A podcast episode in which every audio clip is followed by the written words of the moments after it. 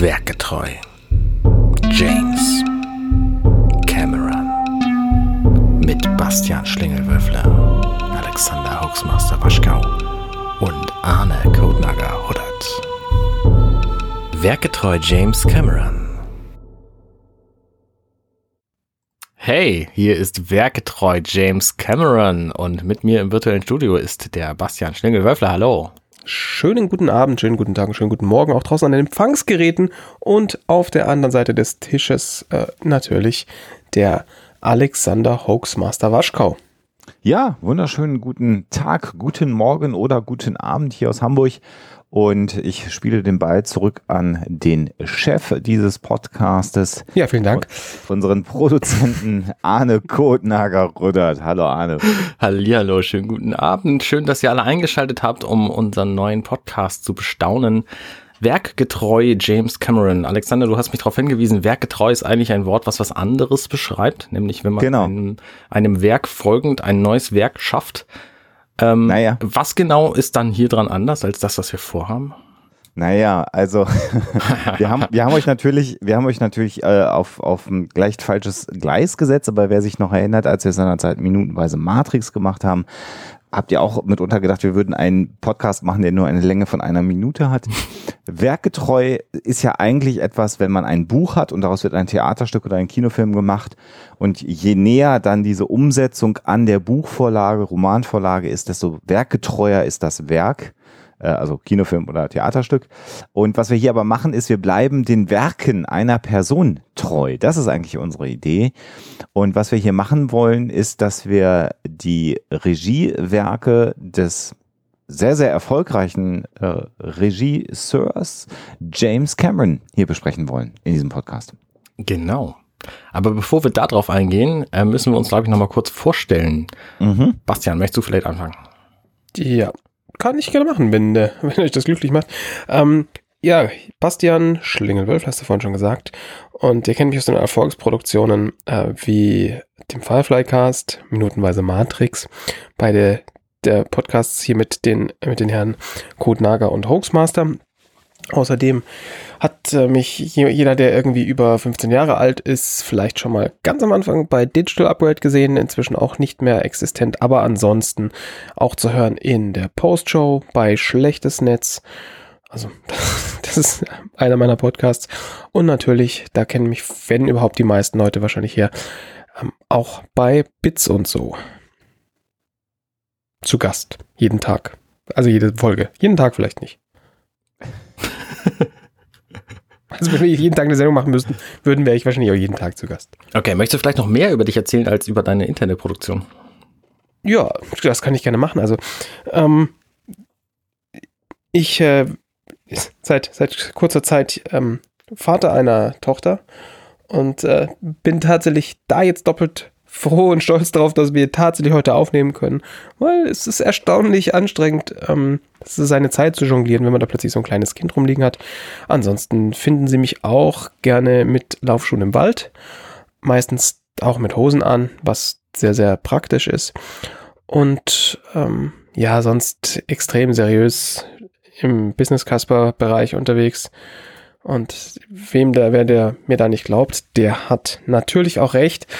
Und sonst, naja, ähm, ich sag mal so, schon irgendwie seit, seit, seit ich irgendwie ein Jugendlicher bin, äh, irgendwie filmnahe, filmverrückt, generell, also nicht nur unbedingt Film, sondern bewegt Bild verrückt. Und ähm, wie man sicherlich auch in den letzten zwei Podcasts, die wir zusammen gemacht hat, hören kann, äh, ist das auch was, wo man sich, wo ich mich auch oft sehr gut reinnörden kann. Ähm, auf der anderen Seite lass mich aber auch gerne mal irgendwie abholen, was, äh, was Wissen und so angeht. Und äh, ich glaube, das ist in dieser Produktion, in diesem, in diesem Podcast deutlich öfter nötig, als es bisher war. Weil, ähm, da, vielleicht reden wir da gleich noch ein bisschen drüber, äh, ich gar nicht so der krasse James Cameron, Cameron Fanboy bin. Ähm, aber ich finde den sehr, sehr gut. Und ich glaube, dass, äh, ja, ich, ich lasse mich da von euch dann so ein bisschen aufklären. Sehr gut. Alexander, möchtest du vielleicht anschließen? Sehr gerne. Ähm, ja, Alexander, ich seit fast zehn Jahren äh, spreche ich jetzt äh, per Mikro in dieses Internet hinein. Und ähm, mein Hauptpodcast ist der Huxilla Podcast. Ähm, ich hatte dann das große Glück, mit, mit euch beiden zusammen den Firefly Cast zu machen. Eigentlich so ein relativ typischer Serien-Rewatch-Podcast. Ähm, und als wir den abgeschlossen haben, haben wir gedacht, wir müssen eine neue Idee haben, neues Konzept haben, haben ewig rumgesucht und dann sind wir darauf gekommen, dieses minutenweise Konzept, das Movies by Minutes Konzept aus den Vereinigten Staaten nach Deutschland zu holen und haben dann den Film Matrix in wenn man es zusammenrechnet, glaube ich, 68 Stunden ungefähr besprochen mit mhm. diesem Aufwand. Das hat unglaublich viel Spaß gemacht. Und danach haben wir natürlich überlegt, wie geht's weiter. Wir wollten den Aufwand, auch weil wir natürlich zum Ende hin wussten, dass Schlingel dann jetzt auch äh, Vater wird, ein wenig runterfahren und wollten uns nicht noch weiter in den Burnout arbeiten, indem wir ein weiteres minutenweises Konzept machen. Was? Haben wir gesagt. Ähm, ja, sorry. und sind dann irgendwie, oder ich weiß nicht mehr, wie wir darauf gekommen sind, aber die Idee, ein, ein, ein, eine Person, einen Filmemacher zu verfolgen, das hatten wir, glaube ich, dann irgendwann auf dem Schirm. Und James Cameron bot sich für mich an und ich habe da auch sehr für plädiert, weil äh, ich ein großer Fan von James Cameron bin. Ähm, jetzt über die Vorbereitungszeit für diese Produktion hier ein größerer Fan noch geworden bin, noch sehr viel mehr gelesen habe über ihn und mir angelesen habe. Ich habe tatsächlich, glaube ich, nicht, nicht alle seine Filme im Kino gesehen, aber die allermeisten. Und habe ähm, finde eigentlich alle Filme, die er gemacht hat, sehr, sehr gut. Und wenn man dann noch die Bedeutung kennt, warum die Filme zu dem Zeitpunkt so entstanden sind, wie sie entstanden sind und was sich dahinter verbirgt unter den Geschichten, was wir hier ja beleuchten werden, dann glaube ich, wird das auch sehr, sehr interessant für unsere Zuhörerinnen und Zuhörer sein. Ähm, ansonsten zu meiner Person vielleicht. Ich bin tatsächlich, glaube ich, das, was man den absoluten Nerd nennt. Ich bin jetzt Mitte 40 und habe mich, glaube ich, in meinem Leben sukzessive zu einer real existierenden Big Bang Theory äh, Figur hochgearbeitet. Ich lebe hier aktuell auf irgendwie 68.000 Lego-Steinen, die hier rumstehen. Meine ganze Bude steht voll mit komischen äh, Nerdkram und die Tatsache, dass ich, ich weiß nicht, wie viele Stunden meines Lebens inzwischen auch im Internet zu hören bin, spricht, glaube ich, auch Bände. Ähm, ja, und deswegen bieten sich natürlich auch die Filme, die sowohl eher so zukunftsorientiert sind, ähm, als auch Special Effects getrieben sind und, und auch mit CGI versehen sind, die Cameron gemacht hat, sicherlich an, für mich die zu besprechen. Und ich freue mich außerordentlich, jetzt hier die dritte Produktion mit euch beiden zu machen. Und ähm, was mir sehr, sehr gut an den oder an meinen Gastauftritten bei dir an im Label ähm, gefällt, ist, dass das abgeschlossene Projekte sind. Und am Anfang, ich habe das auch schon mal minutenweise gesagt, war ich immer so ein bisschen skeptisch, ob das irgendwie cool ist, was zu starten, was tatsächlich endlich ist. Mhm. Aber ich bin da heute eigentlich ein ganz großer äh, Fan von und wer jetzt hier reinhört, weil er sagt, James Cameron finde ich total interessant und dann feststellt, auch die Jungs sind ja irgendwie ganz witzig, ähm, der hat dann eben die Möglichkeit, sozusagen zwei andere hm. Produktionen von uns äh, äh, sich anzuhören und das finde ich eigentlich ziemlich reizvoll, ähm, dass das so ist. Und natürlich hat James Cameron nicht allzu viele Filme gemacht. Äh, wir wollen ihn natürlich in aller Tiefe beleuchten. Das heißt, nicht eine Folge wahrscheinlich wird einen Film behandeln, sondern wir werden mehrere Folgen für einen Film brauchen. Ich glaube, das wird sich so ergeben.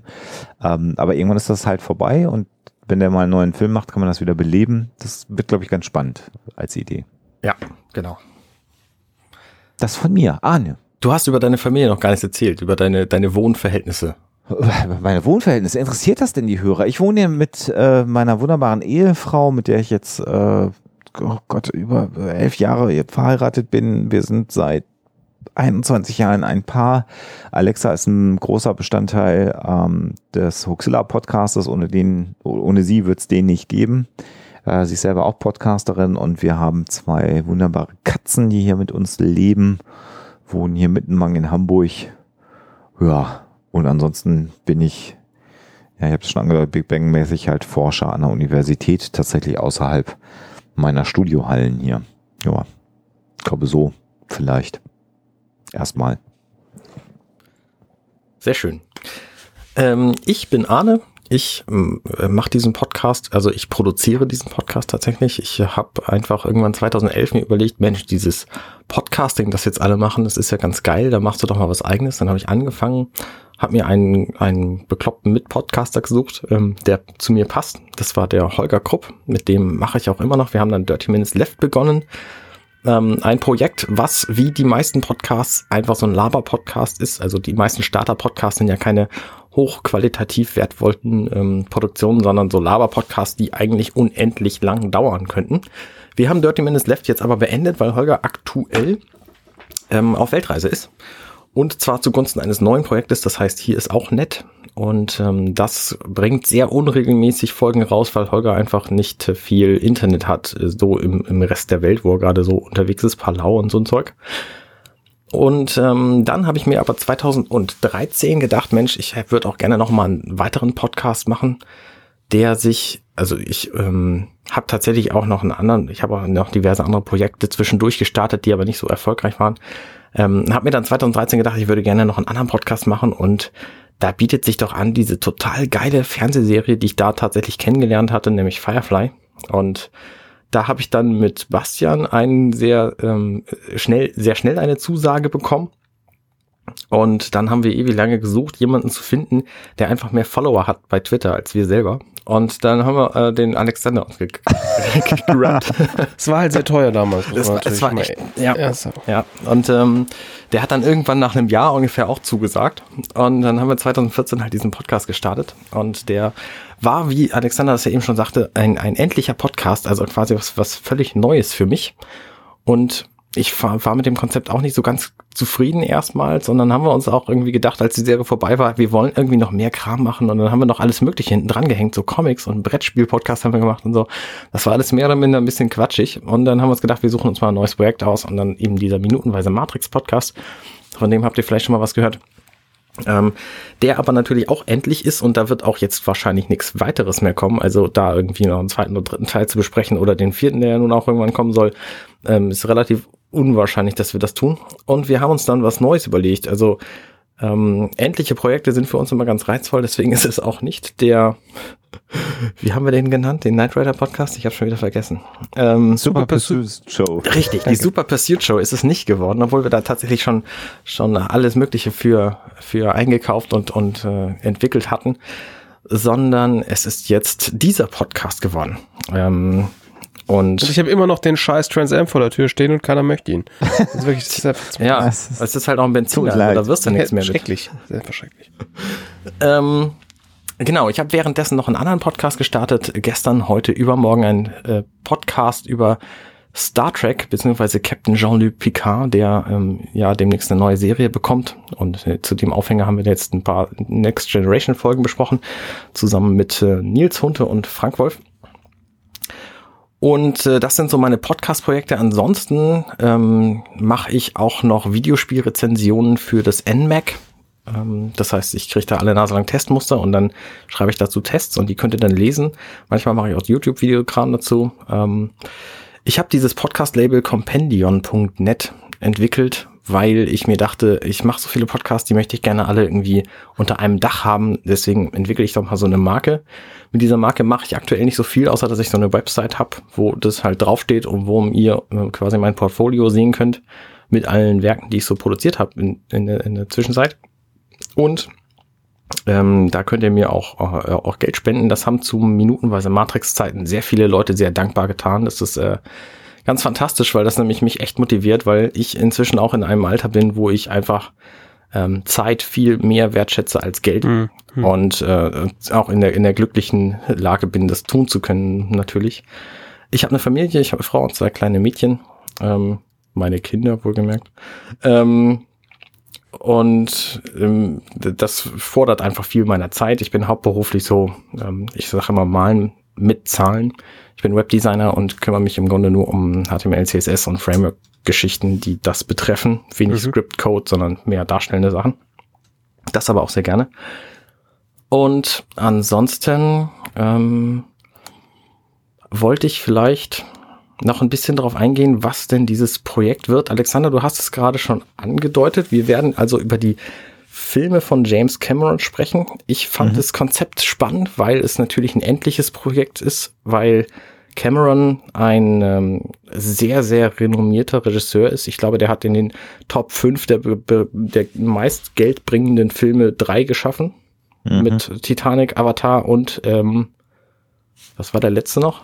Terminator 2, ich weiß nicht, ob der immer noch da oben ist, der war aber seinerzeit auf jeden Fall auch da oben. Mhm. Ähm, ist auf jeden Fall schon ein, ein sehr renommierter Regisseur und deswegen ist er natürlich spannend. Ist, ist, vor allen Dingen bin ich gespannt auf den Film The Abyss, weil ich den nämlich noch gar nicht gesehen habe. Das werde ich kurz Gefallen. vor der Aufnahme tun, um mich da auch nicht spoilen zu lassen, um mal einen anderen Blick auf diese Sachen zu bringen. Ähm, ich habe den immer mit Sphere verwechselt, den, den ich auch sehr gut filme, Samuel L. Jackson und äh, ähm, wie heißt die andere noch? Die mit dem Beinüberschlag, die Frau, ich hab's vergessen. Ich, Jodie Foster? Nee, nee, nee, nein, äh, die, ähm, ach Mensch. Ganz genau, wie du meinst, blond. Ja. Ähm, ah, ich meine Contact, Entschuldigung. Ja, ähm, ja. Äh, die Frau, die angeblich einen IQ von 200 hat oder so. Das naja. ist, kann, kann gut sein, ja. Äh, jedenfalls, diese, diese Frau spielte damit. Es ist auch egal, weil wir reden über den Film überhaupt nicht. Genau. Der ist auch sehr gut. Äh, Sam Neill ist sehr cooler Typ.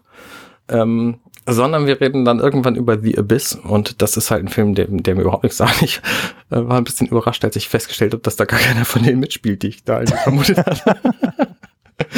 Und das Konzept unseres Podcasts ist auch, ihr merkt es gerade just selber schon, wir werden abschweifen. Und das nicht zu knapp, weil das einfach auch immer Spaß macht. Also sowohl uns als auch äh, unseren Hörern. Wir haben da sehr viel Feedback von bekommen, für bekommen. Ähm, dass gerade auch die ganzen anderen Geschichten, die wir so erzählen, äh, ich erinnere mich an so eine Ah, ist egal. Ähm, genau. Und viel, viel Kram. Also wir haben äh, im Firefly Cast hat das angefangen, da waren wir am Anfang, glaube ich, noch relativ akkurat und dann äh, sind wir auch ziemlich schnell irgendwie zu zu Einkaufsgeschichten mit mit Waschmitteln gekommen oder so, ähm, was überhaupt nichts mit irgendwas zu tun hat und das äh, war aber alles ganz gut und deswegen machen wir das auch in diesem Podcast auf jeden Fall.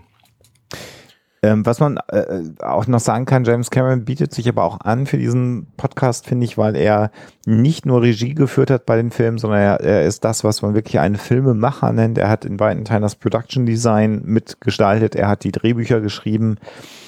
Der ist in der Lage, eigentlich im Prinzip selber auch Kamera und Licht zu machen bei Filmen. Das werden wir alles noch besprechen.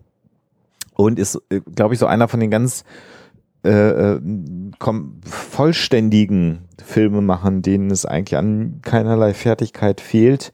Ein ähm, Full-Stack-Filmmaker. Ja, Mega. so, genau. Und äh, das, das macht es, glaube ich, ganz spannend. Und äh, man wird sicherlich an der einen oder anderen Stelle werden jetzt Leute sagen, ach, Cameron machen die. Das ist ja alles so Kommerzkram. Und ähm, da kann ich schon mal sagen, ja, das hier wird ein Unterhaltungspodcast. Das soll nämlich Spaß machen. Und äh, James Cameron hat es immerhin geschafft, mit nahezu all seinen Produktionen unglaublich viel Geld einzuspielen. Er hat die äh, Filmtechnologie und die Art und Weise, wie Filme gemacht werden, immer zu seiner Zeit äh, weiterentwickelt. Ähm, auch das werden wir natürlich bei den jeweiligen Filmen besprechen. Und deshalb ist er einfach auch ein sehr, sehr nicht nur renommiert, wie du sagst, Arne, sondern er ist einfach ein unfassbar innovativer Filmemacher. Mhm. Und er hat äh, trotzdem auch äh, quasi dann der erste Film, den wir ausführlich dann demnächst besprechen werden, ist Terminator. Und da könnte man sagen, ein Schwarzenegger-Film.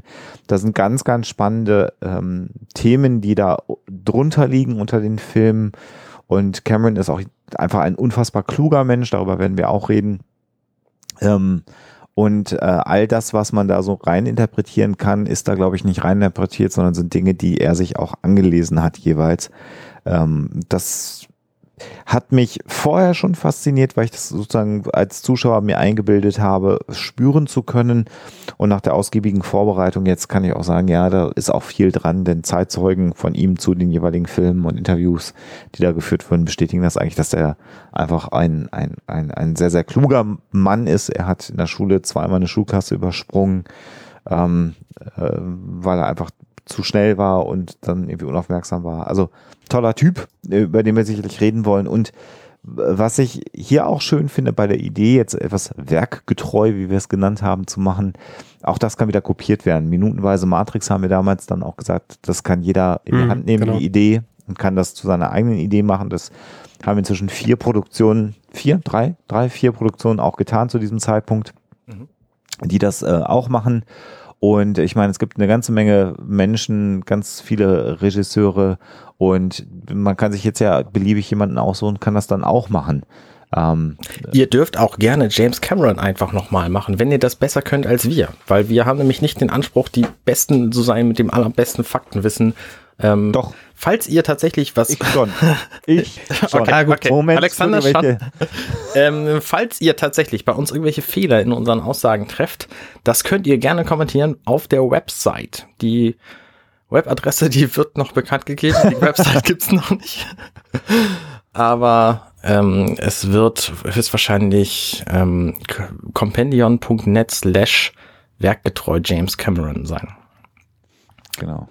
Ähm, Und, äh, da, da gibt's dann unter jeder Folge dann ein Kommentarfeld, da könnt ihr alles reinschreiben, was ihr, was ihr zu, zu korrektieren habt und was ihr zu, zu Vorschlägen habt und äh, auf Fragen antworten, die wir möglicherweise stellen und all solche Dinge.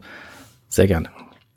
Und abschließend können wir noch sagen, äh, es, es kann auch durchaus sein, dass wir hier nicht immer nur zu dritt in diesem Podcast sind, sondern dass vielleicht auch mal der ein oder andere Gast hier vorbeischaut und dann hier mitmacht. Äh, auch das ist denkbar bei Werkgetreu. Das lassen wir mal offen, ob und wann und wie das geschieht. Ich habe eine Frage noch an euch zwei. Ja. Also ich nehme, also übrigens, wenn ihr euch eine ganz kurze URL merken wollt, wo wie ihr da hinkommt, um immer auf der Companion-Seite zu sein, werkgetre.eu und da, da geht es auf jeden Fall zack hier auf unsere Webseite ähm, zum, zum einfach merken. Ähm, aber die Frage an euch beide. Ähm, Alexander, du hast ja sehr für Cameron damals geworben, als wir darüber ges gesprochen haben. Ja. Und ähm, ich habe dann überlegt, na, also James Cameron ist, der hat schon gute Sachen gemacht. Ich habe viele seiner Filme habe ich gerne gesehen und habe dann gedacht, hm, also es wäre jetzt nicht mein Lieblingsregisseur. Mhm. Also ist sogar, ich würde sogar sagen, relativ weit weg davon. Und ähm, äh, äh, das klingt jetzt so, als finde ich, ihn- finde ich ihn nicht gut, aber wenn ich ihn jetzt vergleichen müsste mit einem mit ähm, Terry Gilliam oder Christopher Nolan oder Wes Anderson oder Darren Aronofsky, die ich einfach sehr, sehr als, als Regisseure sehr, sehr verehre, ähm, da spielt er halt einfach in einer anderen Liga. Und die erste Frage wäre jetzt, ist, ist er bei euch? Ähm, die lasse ich erstmal so stehen. Ist, ist, ist denn James Cameron bei euch euer Lieblingsregisseur? Nö. Nö. Könnt ihr jemanden. Ja, es, es ist spannend. ähm, ich bekomme auch gleich noch ein bisschen weiter. Ähm, könntet ihr jemand anderen benennen? Joss Whedon. Zum Beispiel. Okay, okay. ja, zum zum Beispiel. Beispiel. Zum Beispiel. Äh, äh, Nolan finde ich nicht, nicht alles gut, aber der hat sehr gute Filme gemacht. Christopher Nolan. Ähm, wenn- ich glaube, Ridley wenn man, Scott, Ridley Scott, äh, Alfred Hitchcock muss man dann natürlich Martin nennen. Scorsese. Also da gibt es ganz viele sehr, sehr, sehr gute. Ich würde aber Ja. ehrlich gesagt auch keinen von denen als meinen Lieblingsregisseur bezeichnen. Nee. Ich, also ich äh, tatsächlich hier, ich habe es ja schon versucht so zum Reißen, mir geht's hier um den Filmemacher und da ist er dann, glaube ich, nochmal anders Definitiv. aufgestellt als andere ähm, Ja, absolut. Regisseure einfach. Das finde ich schon. Absolut. Sollen wir vielleicht kurz verlesen, welche Filme wir denn überhaupt geplant haben hier Ich hätte, ich hätte noch eine, ich hätte noch eine, eine weiter, eine weitergehende, ähm, um, um dieses, um diese, diese Frage vielleicht noch ein bisschen abzuschließen. Mhm. Äh, Weil, wie gesagt, ich dachte mir damals schon so, hm, naja, Anderson, äh, Anderson sage ich schon, Cameron, Wes Anderson, nee, nehmen wir doch Cam Cameron. Nein, ich dachte mir, es ist ja so, Uwe Boll, hm, was? Genau, Cameron, naja, gut, hm, weiß ich nicht so recht. Und dann fiel mir wieder ein Podcast ein, den ich gehört habe, und zwar eine Podcast-Episode ähm, bei Tim Ferriss, wo äh, James Cameron und seine Frau zu Gast waren. Welche? Geil. Ähm, Echt? Ja, Susie Ames, ähm, Okay, seine aktuelle Frau. genau, seine aktuelle Frau. Die, die ist noch nicht so alt, die, die, die Folge, die ist, äh, weiß ich nicht, von letztem Jahr. Und das ist einfach ein unfassbar kluger Typ. Ja. Und ähm, tatsächlich so als Persönlichkeit wahnsinnig spannend. Also ich zugegeben, ich hätte es noch viel mehr begrüßt, wenn diese, wenn ähm, Werketreu James Cameron besetzt wäre mit äh, Alexander Hoaxmaster Waschkau, Arne Kotnager-Ruddert, eventuell noch mir und James Cameron. Das wäre noch viel cooler gewesen. Ähm, aber so machen wir es halt nur zu dritt, weil äh, James hat mir gestern gesagt, er sagt, oder Jim, wie ihn seine Freundin nennt, ähm, hat er, genau, hat mir gestern gesagt, er hat keine Zeit, von daher ein bisschen schlecht. Aber generell, äh, ich hatte das komplett ausgeblendet, bis du das halt, ähm, bis du ihn halt angeführt hattest und ähm, ich empfehle jedem diese, also der generell so ein bisschen Hintergrund darüber haben will, wie tickt er so, wie, äh, weil der, der ist ja auch so jemand, der die Welt verändern möchte. Mhm. Und ähm, Ja. unbedingt diese, diese Episode anzuhören, weil einfach sehr, sehr gut. Äh, Das ist Genau. übrigens die Episode 346. Wir verlinken die in unseren Show Notes auf unserer Website ähm, werkgetr.eu. Genau. Ähm, ähm, ja, also ähm, ich, ich habe alle seine Filme, ich habe es gerade schon mal gesagt, ähm, ähm, geschaut und fand die alle gut. Also wir können, genau, Anne, du hast ja schon gesagt, dass wir es mal ansprechen, was wir, was wir hier besprechen werden. Äh, ich weiß nicht, ob du es machen willst oder ob ich es durchgehen soll. Ich würde die kurz einfach alle anreißen so. mhm. Ähm, wir fangen an mit dem Kurzfilm Xenogenesis. Den besprechen wir in dieser Folge noch. Also bleibt dran, Leute. Genau. Ähm, Jetzt werden die ersten Leute sagen, Xenogenesis? Hä? Aber kommen wir nachher zu. Genau, ist ein Kurzfilm. Äh, sein Regiedebüt quasi. Wir werden nicht besprechen Piranha 2 Fliegen. Wie bitte, da habe ich mich wirklich äh, exklusiv darauf vorbereitet. Ja, auch Ich das werden wir erklären, warum wir den trotz eines Regieeintrags in der IMDB Ja. nicht besprechen werden. Das werden wir auch besprechen. Wir werden besprechen alle Full-Feature-Filme, sag ich mal. Also Mhm. abgesehen von diesem Kurzfilm, also die ganzen Dokus und Musikvideo und, und Fernsehserien, vielleicht irgendwann im Nachgang, aber vor allem die Full-Feature-Filme. Der Mhm. ist der erste quasi dann Terminator. Genau. Großartiger Film, 1984. Äh, äh, äh, ja, werden wir besprechen, warum der auch Definitiv. gut ist und warum das kein dummer Actionfilm ist, was viele Leute ja geglaubt haben. Und auch die, Tatsache, warum das ähm, eigentlich ja das echte Regiedebüt war und warum das zu allem anderen geführt hat, was später kam. Und die Bedeutung dieses Films Mhm. Terminator zur damaligen Zeit. Sowohl für Cameron als ja übrigens auch für Arnold Schwarzenegger, muss man mal Mhm, äh, sagen. absolut. Ja, in der Tat. Und wo wir hier gerade am Runterrattern von Fakten sind. Ich finde, ich habe neulich einen Podcast gehört, der unfassbar damit gelangweilt hat, einfach ganz viele Fakten zu erzählen über die Dinge, die da besprochen hätten werden würden. Ähm, Cameron wurde 1954 geboren. Mehr sagen wir über ihn erstmal jetzt nicht. So, weil das interessiert keinen Schwein, wann er in welche Schule gegangen ist und wie alt er war, als er seine erste Frau kennengelernt hat, so, sondern das lassen wir einfach alles. Das kommt später besprechen und wir können noch sagen, spannende dass er. Kanadier ist. Er ist Kanadier. Das können wir noch sagen. Er ist Kanadier und wir besprechen einfach hier die spannenden Dinge. So, nächster Film. Aliens, die Rückkehr, 1986. Der Hammer. Ähm, lange Zeit für mich, also in meiner, in meiner äh, äh, postpubertären äh, Phase für mich der, der geilere Alien-Film. Also die, die, bis ich den ersten dann irgendwann nochmal besser verstanden habe, ehrlich gesagt, muss ich mhm. ehrlich mal sagen, mit einer gewissen Reife. Ähm, äh, aber einfach ein, ein, ein Teil zwei einer ist, ähm, eines Franchises. Und da werden wir uns auch darüber unterhalten, warum da ein Teil zwei so unfassbar erfolgreich und auch so gut war. Warum Aliens die Rückkehr, äh, im Original ja nur Aliens, ähm, einfach so gut war und ähm, warum Cameron das gelungen ist, was heute fast niemandem mehr gelingt, nämlich dass eine Fortsetzung einfach mal gut ist. Ja, ja. Ja, also typischerweise sind ja Fortsetzungen immer kacke. Bei Aliens war das nicht der Fall und das ähm, werden wir auch mal besprechen, warum das so ist. Basti, du hast gesagt, äh, Cameron ist nicht dein Lieblingsregisseur. Hast du denn alle Filme von ihm gesehen, die wir jetzt besprechen werden? Ich habe alle Filme gesehen. Ich gucke gerade mal. Doch, ich habe alle Filme gesehen. Okay. Bei dir, Alexander, gehe ich einfach davon aus. Ja. Und ich habe ja nun schon gesagt, ich habe tatsächlich Abyss noch nicht gesehen. Das heißt, das wird für mich sehr, sehr spannend werden. Alle anderen Filme kennen und liebe ich tatsächlich auch. Abyss, Abyss tatsächlich für mich einer der meiner Lieblingsfilme ähm, von vielleicht ein bisschen seltsam, dass es genau der ist und ich kann es nicht mal irgendwie an, antackern, warum das so ist. Finde ich spannend. Einer meiner Lieblings-Cameron-Filme. Äh, tatsächlich natürlich deutlich später gesehen, als, als er veröffentlicht wurde, weil 89 war ich halt sieben.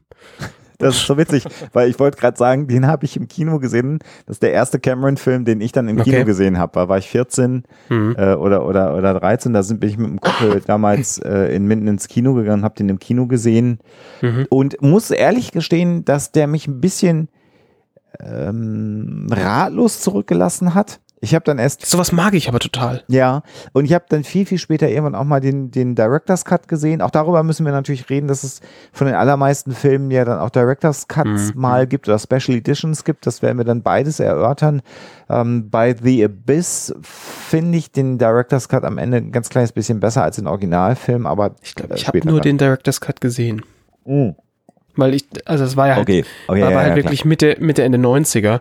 Und äh, da war der ist natürlich, wenn du irgendwo hingehst, in die, Entschuldigung an die Jüngeren, ihr werdet es nachschlagen müssen, Videothek, dann findest du halt nur den Director's Cut. Naja, klar. Mhm. Die alten er, dann kann er mehr ausleihen. Oder ich, ich glaube, ich habe den damals sogar mehr als auf DVD gekauft.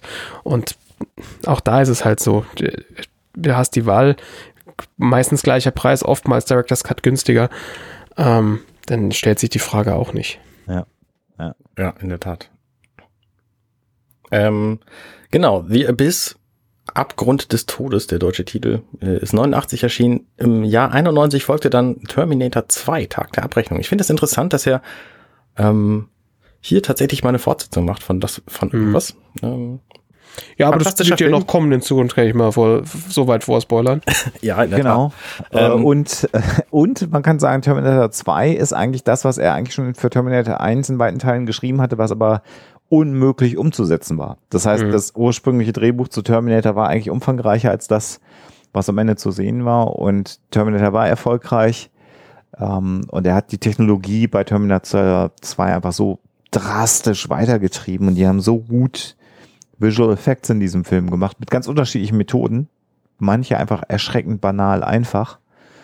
Ähm, und das war, es war, der hat mich geflasht. Da war ich im Kino drin und das war eine Zeit, das kann man sich heute auch nicht mehr vorstellen, glaube ich, ähm, wo der äh, Titelsong, äh, ich, für mich fast eines der ersten Male, kann ich, glaube ich, dass so ein Musikvideo wochenlang vor dem Film in Deutschland, von dem Filmstart in Deutschland auf MTV und, und ich weiß gar nicht, ob es Viva 91 schon gab, lief. Guns N' Roses, You Could Be Mine, äh, mit Arnold Schwarzenegger dann auch im Musikvideo zu sehen und, und nicht nur Filmszenen. Und das hat mich so geflasht. Ich, ich war so gehypt. Keine Re Erinnerung. Ich auch Echt nicht. nicht? Nee, nee. null. Ah, dann äh, guckt euch mal vorher, werdet, werdet, werdet ihr bei euch auch noch das Musikvideo angucken. Und ich war 91 so gehypt von Terminator 2. Und ich hatte, ich bin mir ziemlich sicher, dass ich Terminator 1 zu dem Zeitpunkt nicht gesehen habe, den Terminator. Aber das war einfach diese, diese, dieses Musikvideo, Guns N' Roses, Arnold Schwarzenegger, und man musste diesen Film sehen. Und ich bin vollkommen geflasht rausgekommen. Ich habe danach, glaube ich, zwei Jahre lang bin ich rumgelaufen und gesagt, das ist der beste Film, den ich je in meinem ganzen Leben gesehen habe. Ja, ich war, ähm, ich war 1991 einfach so dermaßen acht Jahre alt, dass ich davon überhaupt nichts mitgekriegt habe. ja, ja. Oh Gott, Kinder. Ja, da merkt ihr den Unterschied. Das wird, nach hinten raus ist das mit dem Altersunterschied alles nicht mehr so dramatisch, aber ja. Äh, da, da natürlich schon.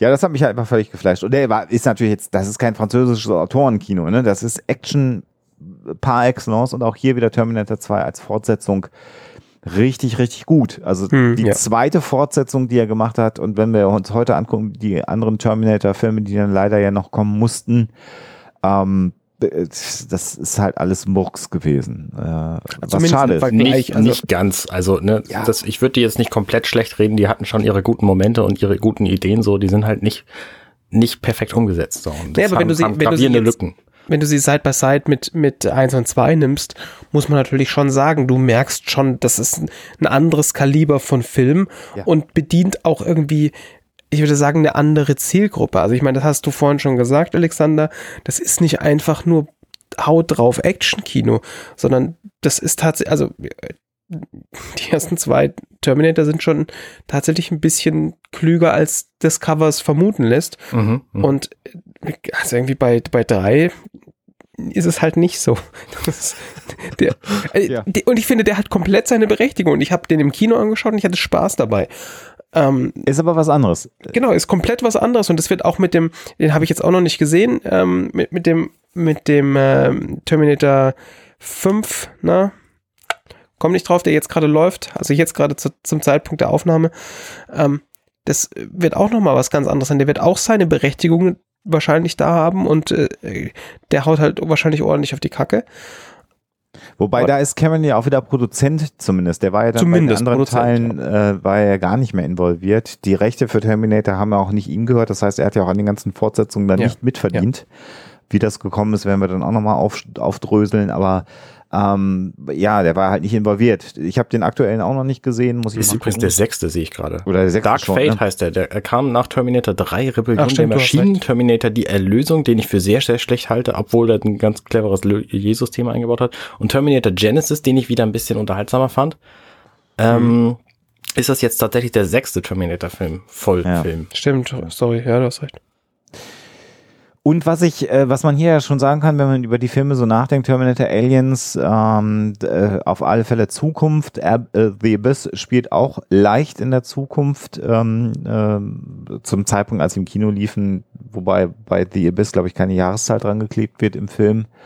Ähm, und was wir, was wir, glaube ich, erkennen können, ist ähm, immer der Mensch in Bezug zu Technologie. Auf die eine oder andere Art und Weise in diesen Filmen ähm, äh, das, das ist ein Muster, was uns begleiten wird ähm, bei ähm, Cameron bei fast allen Filmen. Äh, und das ist auch nochmal ganz spannend. Das ist auch nochmal über sein ganzes Schaffenswerk hinweg kann man eigentlich diese, diese Idee identifizieren, vielleicht mal abgesehen vom nächsten Film, den wir dann besprechen. Findest du nicht? Also ich fand den Harrier Jet in True Lies 1994. Das war schon ziemlich cool, das stimmt. Der war schon extrem geil. Also, also auch da ist Technologie sinnvoll genutzt worden. Ja, ich wollte auf was anderes hinaus, da kommt geile Technologie drin vor, aber True Lies ist halt schon auch wirklich ein 33er.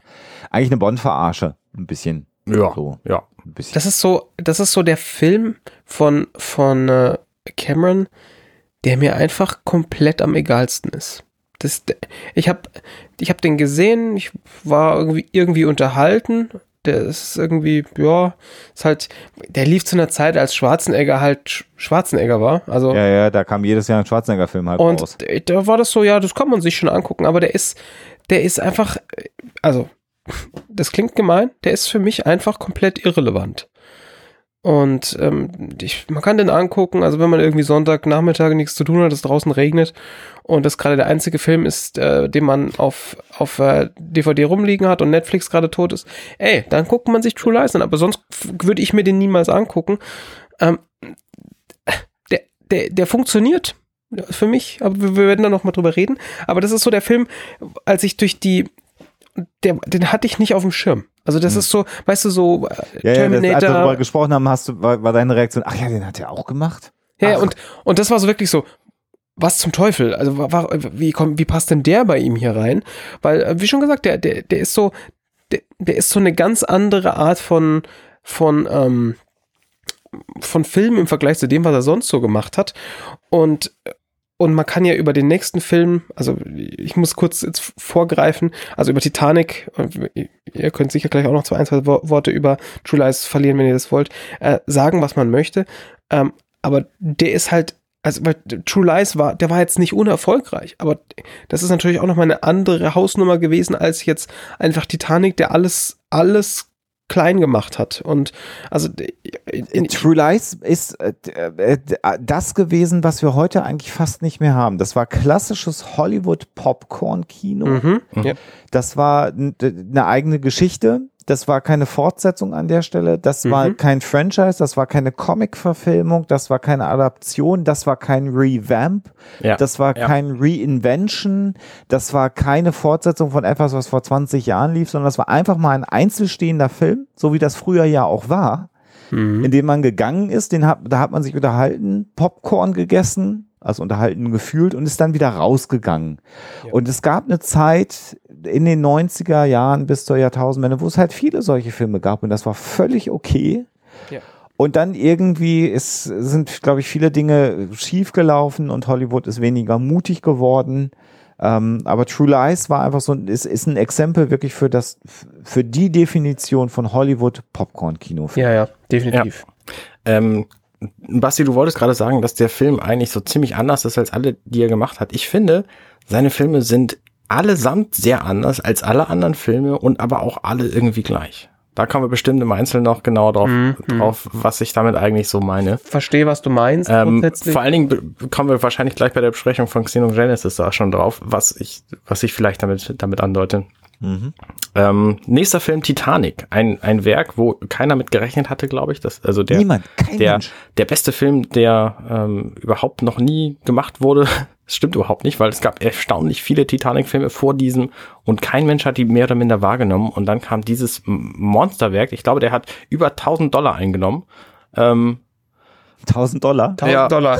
ungefähr. Mindestens 1000 Das mal auch zwei bis drei sein. Ja, ja, klar. ähm, ja, das war, ähm,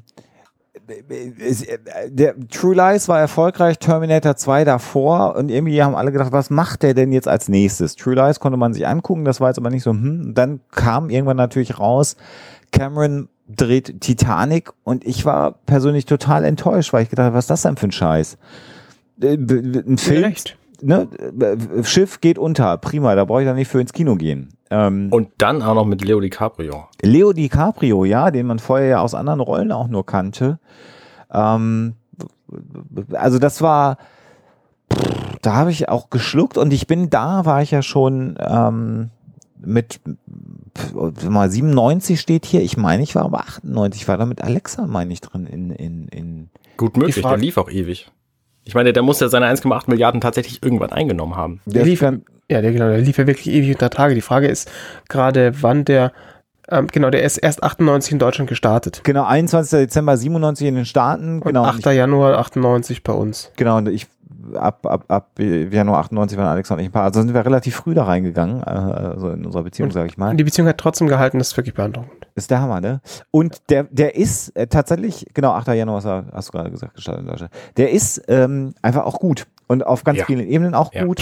Auch, auch Der ist, das ist ein sehr guter Film.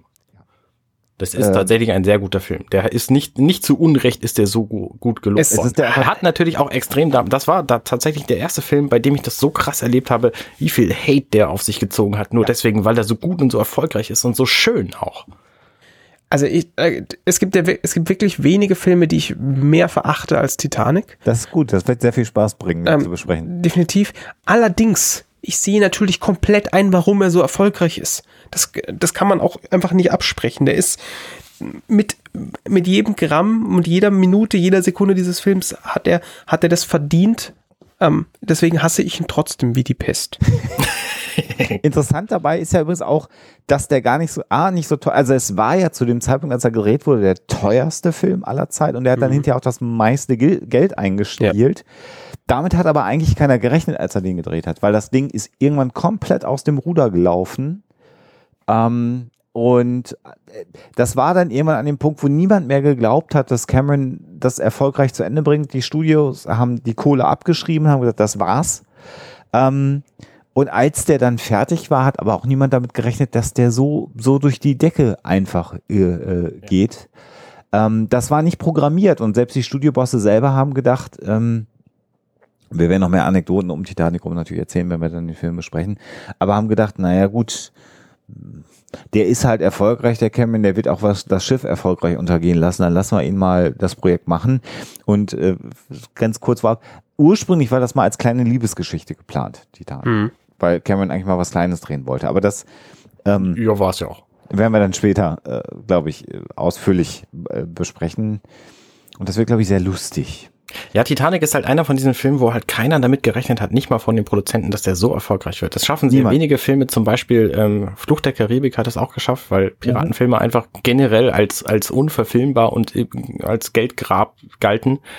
Ähm, und Titanic war halt ein ähnliches Ding. Also da hat Aber halt wir- niemand mit gerechnet.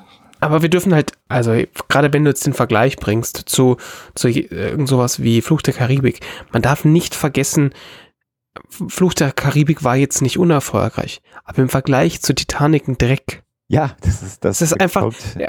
Und also man muss einfach sagen, er hat ja damals einfach alles platt gemacht. Der hat Ja. einfach Ja. alles platt gemacht. Es, es ist, war ganz, ganz, ganz, ganz lange der, der, der, der, der, ähm, also finanziell erfolgreichste Film der Welt aller Zeiten. Und äh, ich meine, es hat, es hat damals erstmal einen, einen James Cameron gebraucht, um sich selber von dem Thron zu stoßen. Ja. Und das ist schon, das ist schon eine Ansage. Also das erklärt auch nochmal, was er einfach, also du kannst natürlich sagen, na klar, du kannst natürlich irgendwie ähm, populär erfolgreiches Kino machen und das ist dann Mist. Aber das war es halt irgendwie nicht. Also auch wenn, wie gesagt, auch wenn ich Tit- Titanic einfach hasse. Und ähm, äh, wir können ja mal sagen, Titanic 97, Amerika 98, Deutschland erschienen. Äh, und dann wurde es ja sehr, sehr ruhig Ja. erstmal gefühlt um James Cameron. Und der war weg vom Fenster. Ja. Eigentlich. Man wusste gar nicht, was der so macht. Äh, und der, der nächste Film, den er dann tatsächlich äh, Full-Feature-Film gemacht hat, war dann erst 2009 Genau. in den Kinos. Ja. Ähm, und wir werden irgendwie da, dazwischen auch darüber reden, was er da alles gemacht hat, denn er ist tatsächlich einer der ganz erfahrenen Tiefseetaucher inzwischen. Das kann man einfach mal Hm. nebenbei nochmal so formulieren. Ähm, und es gibt Berechnungen zufolge, ähm, er mehr Zeit an Bord der Titanic verbracht hat als ihr eigentlicher Kapitän. Damit meine ich die echte Titanic, nicht die Film-Titanic. Ähm, das werden wir sicherlich da auch in, um die Titanic rum besprechen. Äh, und das ist halt auch dann wirklich das Faszinierende an James Cameron. Und dann irgendwann plötzlich ploppte was auf, mit dem dann auch wieder keiner gerechnet hat. Mhm, mhm. Äh, nämlich dann der letzte Film, den wir aktuell besprechen werden, mal gucken, ob es dabei bleibt, äh, nämlich Avatar Aufbruch nach Pandora, der Mhm. dann 2009 in den Vereinigten Staaten äh, an den Start kam. Und das war ja nochmal so eine Nummer, ähm, äh, wo er dann einfach nochmal den erfolgreichsten Film aller Zeiten abgeliefert hat. Ähm, Was, glaube ich, auch niemand erwartet hätte, weil äh, so auf dem Papier Avatar ja erstmal so eine Art Science-Fiction-Film ist. Ja. Und da hätte jetzt niemand erwartet, dass das einfach der, der bis, bis 2019 der, der erfolgreichste Film der Welt sein wird. Ja. Und das ist einfach, crazy, absolut crazy. das ist einfach wild. Und da, da, da werden wir dann drüber reden. 3D äh, war da das Thema, Avatar. Ich habe ihn leider nicht im Kino in 3D gesehen, muss Ich ich, schon. sagen. Ich schon auch. Viele sagen, das sei wirklich nochmal was ganz Eigenes gewesen, Ja, ja, 3D total. zu sehen. Ähm, und ja, es sind äh, ja diverse Fortsetzungen jetzt geplant von Avatar. Die erste soll 2021 kommen. Mal gucken, ob es dabei bleibt. Und da muss man mal auch schauen, was draus wird. Was ja so ein bisschen durchzusickern scheint, und das hat Cameron ja auch schon angedeutet, ist, dass Avatar 2 im Wesentlichen unter der Meeresoberfläche von Pandora spielen wird, wo wir dann wieder Tiefsee. wenig, ja, äh, bis äh, Titanic äh, da wieder ein wenig unterwegs sind. Äh, müssen wir mal gucken. Äh, sehr spannend äh, wird das, glaube ich, werden auf jeden Fall. Hm. Und das war's. Also das ist die Genau, Liste mehr ist es. Genau, mehr ist es eigentlich nicht. Er hat Das zwar als Produzent noch ein paar andere Filme gemacht, die, die wo ich auch durchaus Bock hätte, die zu besprechen, zum Beispiel Strange Days, aber ähm, eben nicht als Regisseur. Alita Battle Angel Ja, äh, richtig. da involviert. Er hat äh, ja auch super viel geschrieben einfach. Ja. Also bei, das, ja, ist schon, schon, schon echt ein wilder Typ. Und Ja, das, also äh, vielleicht einfach, um das mal reinzuschmeißen. Ne? Er hat Rambo 2 zum Beispiel geschrieben. Ne? Das äh, Drehbuch ist von ihm. Das war geil, ja. Ähm, das ist, also das sind so Dinge, ähm, wo man einfach sagt, guck, guck, guck mal an, ähm, da hat er sich auch rumgetrieben. Ähm, ist schon interessant, er hat Dark Angel als äh, kreativer Produzent mitbetreut, Mhm. die Fernsehserie, äh, die ja übrigens im Slot lief, bevor dann ähm, Firefly auf den Slot kam, ähm, witzigerweise. Also mh, er hat schon einiges ähm, gemacht. Alita Battle Angel hat er nicht nur produziert, sondern auch das Drehbuch geschrieben. Ähm, ja, der ist einfach ganz tief drin in, in diesem Mhm. Hollywood-Ding. Ähm, und das wird schön. Ich, also ich habe Tiefsee und tief drin und so, wir kommen aus dem Ding nicht mehr raus. aus dem Ding nicht raus, genau. Also James Cameron, das wird, wird, wird viel bieten und die Persönlichkeit James Cameron ist sicherlich auch eine ganz, ganz spannende. Ähm, wir, wir, wir, jetzt ist die Frage, ob wir erst kurz über fliegende Killer Piranha 2 sprechen möchten oder über Xenogenesis. ich glaube nicht, dass wir mit Piranha aufhören sollten. Das, Nee, das dann machen wir, die- das machen wir das. Also, denn äh, interessanterweise, als wir das geplant haben, haben wir gedacht, wir müssten eigentlich ähm, in der ersten Folge von ähm, Werkgetreu James Cameron über den Film Fliegende Killer Piranha 2 oder im Originaltitel äh, Pira Piranha Part 2 The Spawning sprechen. Weil wenn man den Blick in die Wikipedia, äh, Wikipedia der Film, hätte ich fast gesagt, in, in die IMDB wirft äh, und auch sonst nachschaut, ähm, wird da James Cameron als Re Regisseur äh, geführt dieses Films. hm. Und als wir vor, uns dann vorbereitet haben und dann auch wirklich gezwungen waren, also ich habe ihn in Gänze gesehen, diesen Film, Ich auch. ähm, Es war ein Erlebnis. war, ja, Ich war glücklicherweise nicht. und dann ein bisschen mich reingelesen habe, habe hab ich dann erfahren, dass James Cameron genau vier Tage lang Regie geführt hat bei diesem Film. Ähm, Das sind vier Tage mehr, als ich erwartet hätte. ja, und rausgeschmissen worden ist dann. Also zu seinem Glück, wirklich. Also zu seinem, weil das ja wirklich, das, das kannst du dir einfach, das kannst du einfach nicht in Worte fassen. Das ist so, sch- also, Doch, pass auf, ich kann das mal vers- versuchen. Ähm, ey, wir haben diesen Regisseur, der will diesen Film machen, aber wir können ihn nicht brauchen, der hat Gehirn. Ja, ich glaube, das ist die Idee dahinter gewesen. Ähm, äh, es, äh, italienische Produktion eigentlich. Ähm, und äh, man wollte aber Geld von amerikanischen Geldgebern haben und damit das ging, mussten die Produzenten einen amerikanischen Regisseur nachweisen. Und man hat also einen, einen bis dato vollkommen unbekannten Amerikaner sich gesucht und hat dann gesagt, komm hier für Regie, das war dann James Cameron. Ähm, und äh, genau, und äh, dieser, dieser Produzent war Ovidio G. Asonitis, so hieß der. Ähm, und Cameron ist äh, dahin äh, nach Italien äh, geflogen, hat angefangen Regie zu führen. Ihm ist gesagt worden, die sprechen alle Englisch. Kein Mensch sprach auf dem Set Englisch. Ähm, und er war also völlig auf sich alleine gestellt und hat dann aber trotzdem angefangen, weil er dafür brannte, Filme machen zu wollen. Das war sein Lebenstraum, ähm, Regie zu führen. Und nach vier Tagen ist dann der Prozent gekommen und hat gesagt, ähm, ich habe mir das angeguckt, die Dailies, also ne, eigentlich guckt man ja abends sich das an, was man tagsüber gedreht hat, nennt man Dailies in der Filmsprache, die James Cameron übrigens selber nicht sehen durfte, er hat die nicht gekriegt. Ähm, der, Prozent, der Prozent hat gesagt, das ist so beschissen, ähm, sorry, du musst gehen.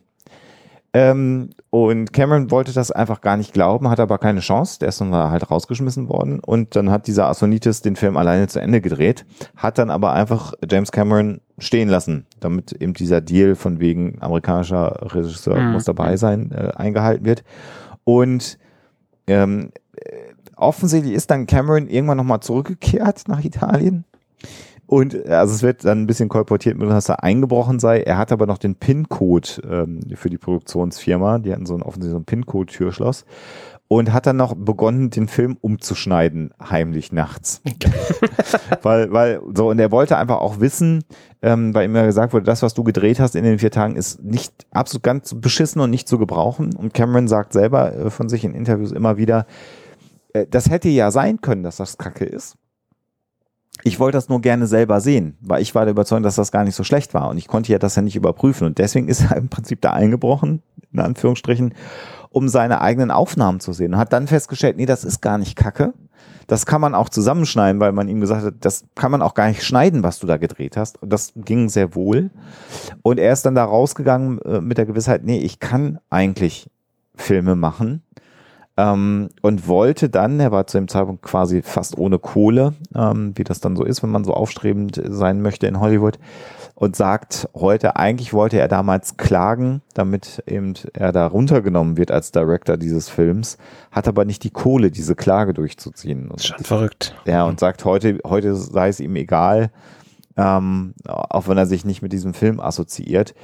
Und insofern werden wir den nicht besprechen, weil äh, also es ist einfach eine juristische Geschichte, dass da draufsteht, directed by James Cameron, aber das hat er halt nicht gemacht. Und der Film ist einfach auch wirklich, der ist einfach nur schlecht. Das ist so ein typischer 80er Jahre Horrorfilm mit vollkommen unmotiviert, unbekleideten Frauen, die da auftauchen. Wo das ist so, so ein bisschen wie, ähm, wie Eis am Stiel mit Piranhas, ohne Witz. Genau, genau. Das ist so ein bisschen wie Sharknado, nur ohne den Hype. ja. Ja, und, und in schlecht. Ja, also, nee, Sharknado ist auch kein guter Film. Definitiv ja, aber der, nicht. Ja, aber Sharknado ist, glaube ich, etwas, was heute sehr bewusst so ist, wie diese Filme damals unbewusst waren. Ja. Genau. Ja, ja, gut. Nee, ich glaube, der erste tatsächlich auch nicht. Der ist gemacht worden mit der Intention, einen guten Film zu machen. Dann ist da das bei rausgekommen. Genauso wie bei diesem. Der eine, also dieser hier, ne, Piranha 2 hat eine Rotten Tomatoes Wertung von 8%. Das ist, un das ist unfassbar so unterirdisch. Übrigens interessant ist aber, das, das hat mich doch fasziniert, dass die Hauptdarstellerin Trisha O'Neill ähm, später eine sehr, sehr, sehr signifikante Rolle bei Star Trek The Next Generation gespielt hat. Na, wer weiß es? Na, na, na, ohne nachzugucken, wer ja, weiß es? Nee, sag. Die Kapitänin der Enterprise C war Trisha O'Neill. Oh, Mensch, sieh an. Über die habe ich gerade in meinem Podcast gestern, heute, übermorgen gesprochen. In der letzten Folge nämlich. Eieiei. Hm, ist mir nicht aufgefallen. Aber mir ist aufgefallen, dass Lance Henriksen in dem Film mitspielt. Habt ihr das gesehen? Ja, und ganz wichtig, die äh, lebenslange Freundschaft zwischen Lance Henriksen und James Cameron hat bei diesem Film begonnen.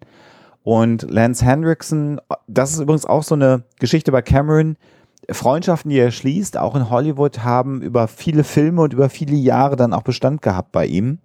Ähm, Hendrickson ist da nur ein Beispiel von. Ähm, das werden wir auch nochmal erörtern. Die Leute, mit denen er Filme gemacht hat, das ist so fast so ein bisschen so ein Ensemble-Filmemacher, äh, ähm, wenn es nicht um die Hauptrollen geht, vielleicht, so muss man es mhm. formulieren. Und mhm. Hendrickson sicherlich ähm, ganz entscheidende Persönlichkeit. Schon beim Terminator spielt er hinterher eine Rolle. Nicht nur im Film, sondern auch drumherum. Gut. Ja, also das, das, das zu, zu Piranha 2, guckt es euch an, wenn ihr es möchtet und äh, ähm, aber das, äh, ich bin sehr froh, ähm, dass ich den nicht besprechen muss. Und interessant auch dieser Steve Marichuk, äh, der da die männliche Hauptrolle spielt, der hat einfach irgendwann 1985 aufgehört zu Schauspielern. Der hat eins, zwei, drei, vier, fünf, sechs, sieben, acht, neun Filme gemacht und da, oder Serien, Fernsehserien auch mitgespielt und dann, und dann nicht mehr. Das hat sie machen ja aber andere auch. Also ne, Rick Moranis zum Beispiel, ganz berühmter Schauspieler, ähm, hat Ah, auch okay. einfach irgendwann aufgehört, weil er dachte, nö, jetzt ist genug. Ja gut. Ja, der sagte doch, der dachte sich doch nicht, dass es genug ist, sondern der dachte sich, so, meine Frau ist gestorben, ich muss mich um meine Kinder kümmern. Naja, gut, aber trotzdem hat er sich gedacht, jetzt ist auch genug. Der ist, ich meine, Ja, ja, das ist klar. jetzt schon ewig her, seine Kinder dürften inzwischen auch ewig alt sein. Ähm, hat nie wieder angefangen. Ja, das war. Ja, so viel äh, kurze Einleitung jetzt, äh, bevor wir nun zu äh, Xenogenesis kommen, ähm, dem Regiedebüt, dem echten tatsächlich. Es ist zwar ein Kurzfilm, ähm, aber trotzdem ist es ein Film von James Cameron. Es ist ja noch nicht mal ein Kurzfilm, sondern es ist eigentlich das, was man eine Vignette nennt. Ähm, also was, was war geschehen? Wir schreiben jetzt also das Jahr 1978. Äh, und Cameron hatte sich irgendwie entschieden, ich möchte jetzt Filmemacher werden und hat sich mit vier Freunden zusammengetan. Und ähm, im Prinzip hat er eine Geschichte mitentwickelt, ähm, die Xenogenesis hieß. Das war tatsächlich als Kinofilm eigentlich gedacht. Ähm, aber wie das so ist, wenn du in Hollywood bist und keine Sau kennt dich und du gehst los und sagst, ich habe hier ein Drehbuch, interessiert das halt keinen Menschen. Mhm. Äh, und äh, was gelungen ist, ist, dass sie ähm, ein, ein Zahnärzteverband irgendwie gefunden haben, der kurz vor Steuerjahresende noch Geld abschreiben musste. Und den haben sie dann, die einen sagen 17.000, die anderen sagen 20.000 Dollar aus den Rippen geleiert. Die konnten das von der Steuer absetzen. Und äh, sie hatten das erste Geld, um was drehen zu können. Und natürlich war es vollkommen unmöglich, dafür einen Kinofilm zu machen. Aber sie wollten eine oder haben dann auch eine Vignette gemacht von mit Vor- und Abspann zwölf Minuten Länge ungefähr, die zeigen sollte, dass sie das zum einen können, so ein, so ein Sci-Fi-Film, darum Mhm. geht es im Xenogenesis zu drehen, ähm, und äh, zum anderen eben, ja, ähm, einfach so ein Outlet für, für Camerons kreativen Geist am Ende war. Und Xenogenesis wird für die spätere Filmkarriere auch eine große Bedeutung haben, wenn wir den Film so ein wenig besprechen werden, jetzt diese Vignette. Das Ich bin da sehr, sehr, sehr gespannt. Ähm, weil ich habe mir das natürlich angeguckt ja, ähm, und ich bin auf vielen Ebenen verstört Ja. und verwundert und schockiert. Sag ich jetzt mal vorsichtig. Ob dieses Werkes oder weswegen? Ob, ob der Machart, ob warum? Also, ob der, ob der Auswahl der Schauspieler, ja, klar. Gut. ob der, ähm, ob äh, der nicht vorhandenen Story, Ja. Also ist klar, ist nicht, also ich habe ich habe verstanden, das ist kein abgeschlossener Film. Ich glaube, heute würde man, heute würde man Tech-Demo dazu sagen. Wahrscheinlich. Und das ist tatsächlich so das einzige, äh, das einzige, wo ich gesagt habe, okay, ich, vers ich verstehe, warum, warum dieser Film in seiner, in seiner ähm, Filmografie Sinn macht und warum, also besonders wenn man ihn koppelt mit, das war 1978. Ja. Und warum wir ihn jetzt überhaupt besprechen. Und warum wir ihn überhaupt besprechen. Also, weil, wenn du den jetzt dir einfach so anguckst und dir denkst, naja, guck, ich guck mir das jetzt mal an, der lässt dich halt mit mehr Fragen zurück, als er, als er beantwortet. Und nicht auf die gute Art, wo du sagst, Genau. wow, das ist, äh, ich habe stelle mir jetzt wahnsinnig viele Fragen, sondern so auf diese, die, mal die Hauptfrage ist halt, warum? Und ähm, die, wie gesagt, wenn du dann nachher so guckst, okay, das so einordnen kannst in, das war sein Regiedebüt, es war 1978 und dann so, was hat er danach gemacht und so. Und wa- was ist so, was liegt so dahinter? Also was, äh, wa- was hat man in Geno, in dem Ge Xenogenesis ähm, Kurzfilm nicht gesehen, was da aber hätte drin sein können? Ähm, macht das halt plötzlich alles Sinn, aber so, guckst du das so an, so, das ist nicht nur irgendwie sch schlecht, ist übertrieben, es ist nicht nur schlecht, weil es alt ist, sondern das ist irgendwie einfach sehr komisch. Ja, Ähm, ich, ich weiß, äh, was du was du sagen willst. Es ging mir auch so. Ich habe äh, interessanterweise, mh, ich habe die äh, Biografie von äh, James Cameron gelesen. Da wurde das erwähnt und dann habe ich gedacht, boah, das würde ich mir gerne angucken. Das war so meine, mein, mein Ansatz. Hab dann im Netz rumgesucht und hab den dann auch gefunden. Also das heißt, wir werden euch den auch verlinken ähm, in einer abgefilmten, glaube ich, VHS-Version, die wir da letztendlich sehen. Und das, das, das fand ich einfach faszinierend, wenn man dann hinter, wie du schon sagst, sein, sein Lebenswerk sich, sich anguckt bis heute, sein, sein bisheriges. Ähm, aber lass uns vielleicht kurz ein bisschen drüber reden über diesen Film ähm, oder, oder über diese, diese Vignette vielmehr, über diese Tech-Demo vielleicht. Ähm, was wir am Anfang sehen, sind ja so gezeichnete Bilder, Ja. ähm, die ein wenig beschreiben, um was es gehen soll. Also irgendwie ein Mann, Ja, eine ja. Frau in einem Raumschiff reisen durch die Gegend. Genau. Er Ähm, ist kein Mensch, sondern er ist eine Maschine und sie ist aber eine Frau, eine Menschenfrau. Also irgendwie ist er so ein Cyborg äh, äh, scheinbar. Und, und da ga- ganz wichtig, das war für mich schon so, du guckst dir das an und es wird dir, es kommt dir eine Stimme im, aus dem Off, die so erklärt, wa- was, äh, was ist so die, die äh, Disposition, also wo, wo, wo, mit was fängt das Ganze an?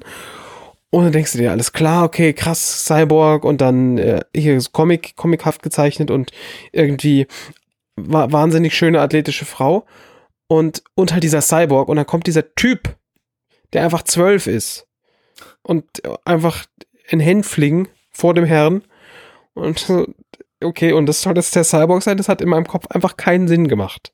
Also das war so der erste, der erste Schritt, wo ich mir gedacht habe, okay, was um alles in der Welt.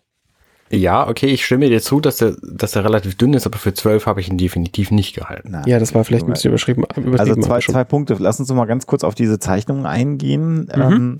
Ähm, das sind Zeichnungen von James Cameron selber. Also er kann unfassbar gut zeichnen. Er hat ja auch viele, bei, bei, bei, bei, bei eigentlich mit den allermeisten Filmen das Production Design. Und da gibt er eigentlich vor, so sollte es aussehen und gibt es dann ab an das Department. Bei anderen Filmen ist es ja umgedreht. Wir haben das ja auch bei Minutenweise Matrix mal gelernt ähm, dass es eher so Konzeptartists gibt, die Vorschläge machen und dann sucht sich ein Regisseur aus, was er davon nutzen möchte. Bei Cameron ist es genau umgedreht. Der geht irgendwo hin und sagt, hier, guck mal, einen Terminator nehmen. So, so, so habe ich mir dieses Exoskelett vorgestellt. Und die, diese ersten Zeichnungen sehen im Prinzip immer genau so aus, wie das, was hinterher auf der Kinoleinwand äh, landet. Ähm, und hier eben, wenn, wenn ihr euch das anschauen solltet, diese Vignette, all diese Zeichnungen sind von, von Cameron selber. Und was ich ganz faszinierend finde, da will ich noch kurz drauf eingehen, also Mann als Cyborg, denke ich, der Bezug ist schon klar. So um 1,50, 1,53 rum sehen wir so eine Frau in, in Space-Outfit. Und was man hier nicht gut sieht in dieser Kopie, was man aber in verschiedenen anderen Interviews, wo er das auch mal zeigt, sehen kann, ist, dass das eine blauhäutige Außerirdische ist, die wir Mhm. dort sehen. Ähm, Mhm. Und blauhäutige Außerirdische, da kann man auch mal an Avatar denken. Das heißt, diese Idee einer, einer Frau mit blauer Hautfarbe auf einem anderen Planeten, diese Idee hat ihn offensichtlich seit 1978 ähm, schon umgetrieben. Das ist so das Erste, wo man sagt, interessant, dass er da 78 schon äh, drüber nachgedacht hat. Vor allen Dingen 78, wir müssen das vielleicht ein bisschen einordnen. Ne? Das ist ein Jahr nach Star Wars und Mhm. ähm, zum Jahr von Alien, wenn ich mich nicht irre.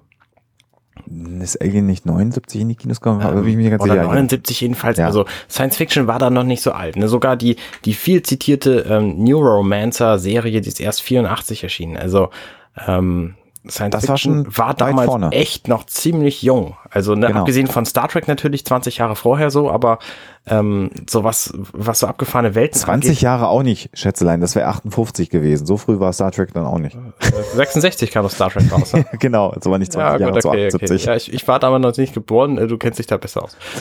ähm, Aber ja, Sci-Fi war überhaupt nicht das Genre und genau. Ja, wa- was natürlich ganz klar ist, also der, der, dieser junge Mann und ganz kurz, äh, Basti, bei 20.000 Dollar kannst du dir vorstellen und bei dem, was Cameron für einen Filmemacher ja auch ist und vom Production Design her, das Geld ist da nicht in die Schauspieler investiert. Ja, Da sind, wir, definitiv. da, sind wir, Ja. ja, ja, klar. da, da sind wir uns natürlich auch einig. Und aber, was ich interessant finde, ist so 78 diese äh, Vorstellung, dass wir in der Zukunft alle so Schlafanzüge tragen. Ne? Mhm. Das ist hier so ein gelb, so ein sonnengelben Schlafanzug mit einem Plastikrucksack äh, und da läuft dann ein junger Mann rum. Und man sieht ja, dass die keine Kohle für Kulissen hatten, aber ich finde, dafür haben sie das relativ beeindruckend hingekriegt. Ähm, ja.